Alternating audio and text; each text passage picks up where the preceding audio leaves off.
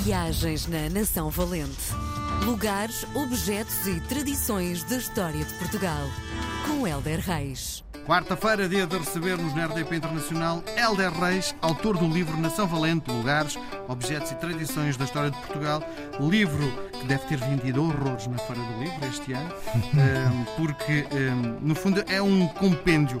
É um livro que serve para. Ehm, não é para ler tudo de seguida, mas eh, ter o GPS no carro e o livro do Helder também na mala. Pode ser, pode ser o livro e o Helder também. Isso, isso, isso. Se nos ouvirem através da, da RTP Play em podcast, encontram-nos lá também. Muito Isso bem. pode ser bom. Ah, ao longo destas eh, longas semanas de conversa, vamos descobrindo que o Elder é um, vários Elders dentro de um só. Em 2010, ele faz provavelmente um risco grande e edita um livro infantil com ilustrações do Rui Silva. Que livro é este? Olha, hum, esse livro eu acho que foi o meu segundo infantil. Hum, Porque os, meus contos infantis nasceram de convites. O primeiro, hum, e todos eles tiveram causas sociais. Então, e, era- e eram para crianças. Portanto, o, o desafio foi: olha, gostávamos muito de escrever para crianças, as nossas crianças. Hum, e, e eu ia-me desafiando e ia percebendo que gosto imenso de escrever para crianças. Um dia de voltar aí também.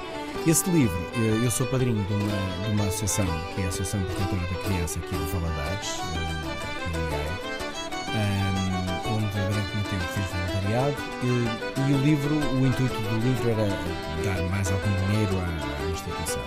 E juntando com o artista plástico Rui Silva, porque normalmente os livros têm uma ilustração de risco, de desenho, e eu gostava que o livro tivesse ali uns bonequinhos quase que reais. E o Rui Silva, que é um artista plástico aqui do Norte, de Mão Cheia, o que é que ele fez?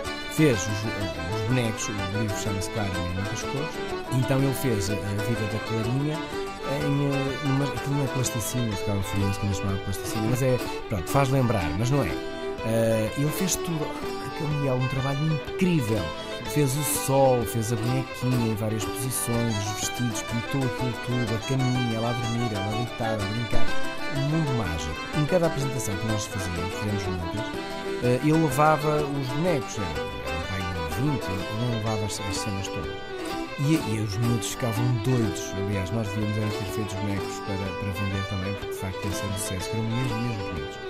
Eh, e o livro também tinha um audiolivro lido pelos meninos da, da associação. Eh, e pronto, e as vendas foram- todas para eles, para, para ajudar a vida, uma instituição privada, era uma IPSS, mas com fundos privados. eh, e, e com a boa vontade de muita gente. Eu achei que era meu contributo como, como escritor e nasceu, minha das coisas. E diz uma coisa, a técnica narrativa para adultos e para crianças é muito diferente. Não sei, eu acho que a ideia, quando eu escrevo, a ideia é que me leiam. Portanto, a nível de estratégia de escrita, de ser cativante, de ser eh, interessante, de ter ritmo, hum, está lá na mesma. Hum, agora muda um bocado a geografia das palavras, não é? Eh, Os miúdos, pronto, tens de ser mais divertido, tens de ser mais colorido, tens de ser eh, ainda mais rápido. Mas quando eu escrevo para gente mais adulta, também tenho esta preocupação. Não sei se também é a minha formação eh, de televisão e depois a minha formação em jornalismo, de, de frases pequenas. Eu gosto muito de frases pequenas, não gosto de muitas descrições. Eh, e eu também, como leitor, é um tipo de escrita que eu gosto, que as coisas aconteçam com alguma celeridade. Mas a verdade é que seja que género for, nós pensamos sempre também no leitor, não é? Se não é um diário, é para mim, não é? Aquilo é todas as escritas têm o objetivo de que as pessoas leiam e leiam com interesse e entusiasmo de virar a página. Portanto, eu acho que há muitas coisas que são idênticas. Eu ah, ah, sei que já estás neste momento em fase final de lançares um romance, não é? Ah, e, ah, Não diria final, o que eu gost- eu gostava muito, mas. Bom, e sei, e sei, porque alguém me contou que a tua técnica ah, de execução da obra é. Neste momento já sabes como é que vai acabar. Sim. Ah, significa que hum, já tens, pelo menos, planificado as ramificações todas da história. é? Tudo. Ah, para crianças é da mesma forma? Não, para a criança vai um bocado mais ao sabor da pena. Eh, mas repara, um romance, quando, quando te lanças num romance, tens que ter a história, não é?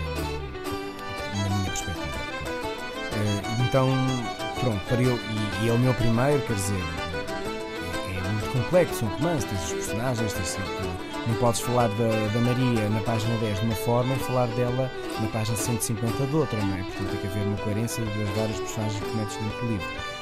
Por isso mesmo, quer os capítulos, quer o início, quer o fim da narrativa, têm que estar decididos. Não quer dizer, honestamente, que no final do livro não vá alterar coisas que já tenho agora pré-concebidas.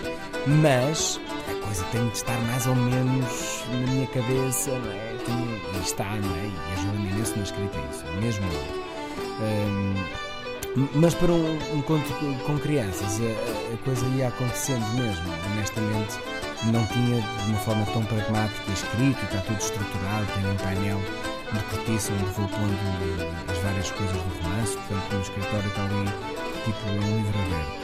Um, é, e é, e é, uma forma que eu tenho saudável de pôr a minha cabeça organizada e como eu não consigo infelizmente escrever todos os dias de pegar rapidamente no volume da história não é? e perceber que características é que dei aos personagens e fui acrescentando estou melhor para tudo para que as coisas façam sentido no princípio não é? o que é que nos traz hoje? Palha de Abrantes Gostas? Ui! Gostas? Gosto imenso. Olha, eu também gosto. Aliás, eu gosto de tudo que é doce, não é? É. Eu, por acaso, doces conventuais não sou assim aquele fã número sou para aí o fã número 4, mas gosto muito da história dos doces conventuais, que eles têm. Uh, gosto muito de ir a Abrantes e gosto muito de uma expressão que ouvi uh, quando fui a Abrantes com a equipa. Alguém disse: desta palha eu comia todos os dias. Uh, e eu percebo, quem nunca comeu são fios de ovos muito delicados, levemente tostados é muito pouco, pouco provável que enjoe. Muitas vezes são decorativos de bolos, mas eu acho que é bom comer a palha de abrantes como o osso em si só, sem outras coisas. É? Um, e porquê é que isto existe? Porque, a par desta alegoria, também nós conhecemos tudo como dantes, quartel de Abrantes, ou tudo na mesma, porquê? Uh, aconteceu na, nas invasões francesas, 1807. Um, o povo queria muito saber um, um ponto da situação, como é que estavam as coisas. Portanto, 1807 a comunicação, jornais, a informação, como podia ser muitos casos. Obviamente, ainda não, era. Então, as pessoas, era boca a boca, não é? Era, era a informação que se tinha e, e, a verdade é que não havia, não havia grande novidade a ser dada às pessoas, aos locais. Um, ou seja, uh, tudo permanecia na mesma e, como se diria, uh, tudo como antes no quartel de Muito bem. Nós voltamos a conversar na próxima semana. Helder, um grande abraço. Até para a semana. Um coração geral. Viagens na Nação Valente.